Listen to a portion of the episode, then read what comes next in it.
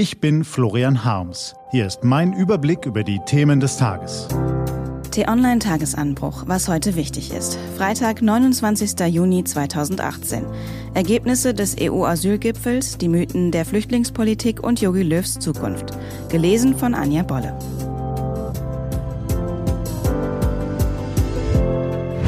Was war? Merkels klare Worte. Man kann vieles an Angela Merkels Politik kritisieren, aber wie sie in diesen Tagen um ihr Amt und für ein weltoffenes, rechtsstaatliches und europäisches Deutschland kämpft, das nötigt Respekt ab. Gestern ihre Regierungserklärung im Bundestag. Klar, selbstbewusst, empathisch. Die Frau, der so oft vorgeworfen wurde, Abgeordnete und Bürger mit hölzerner Sprache einzulullen, spricht nun klare, bedeutungsschwere Sätze. In dieser Stimmung flog Merkel dann nach Brüssel, um bei ihren europäischen Partnern herauszuholen, was herauszuholen ist. Das war nach vielen Gesprächen allerdings zunächst ziemlich wenig. Jedenfalls dürfte es nach jetzigem Stand kaum reichen, um die CSU zufriedenzustellen. Yogi Löws Zukunft. Tag zwei nach dem WM-Debakel der deutschen Nationalmannschaft. Alle diskutieren über die Zukunft von Bundestrainer Löw. Bei seiner Ankunft am Frankfurter Flughafen gestern hat er gesagt, dass es tiefgreifende Maßnahmen braucht und dass es seine Verantwortung war, die Mannschaft in Form zu bringen. Das sei ihm nicht gelungen. Deutet er damit seinen Rückzug an?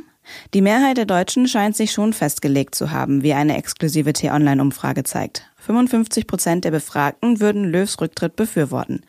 T-Online-Kolumnist Stefan Effenberg sagt dagegen, festhalten an Löw, aber sowohl das Trainerteam als auch den Kader umbauen. Die größten Probleme sieht er aber bei den Funktionären des DFB, die ein erbärmliches Bild abgegeben hätten. Was steht an?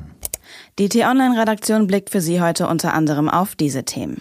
Tag zwei des EU-Gipfels in Brüssel. Heute geht es um Geld.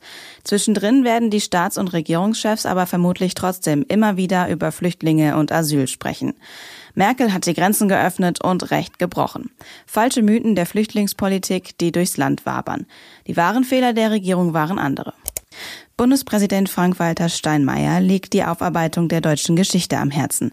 Deshalb fliegt er heute nach Weißrussland und eröffnet eine KZ-Gedenkstätte.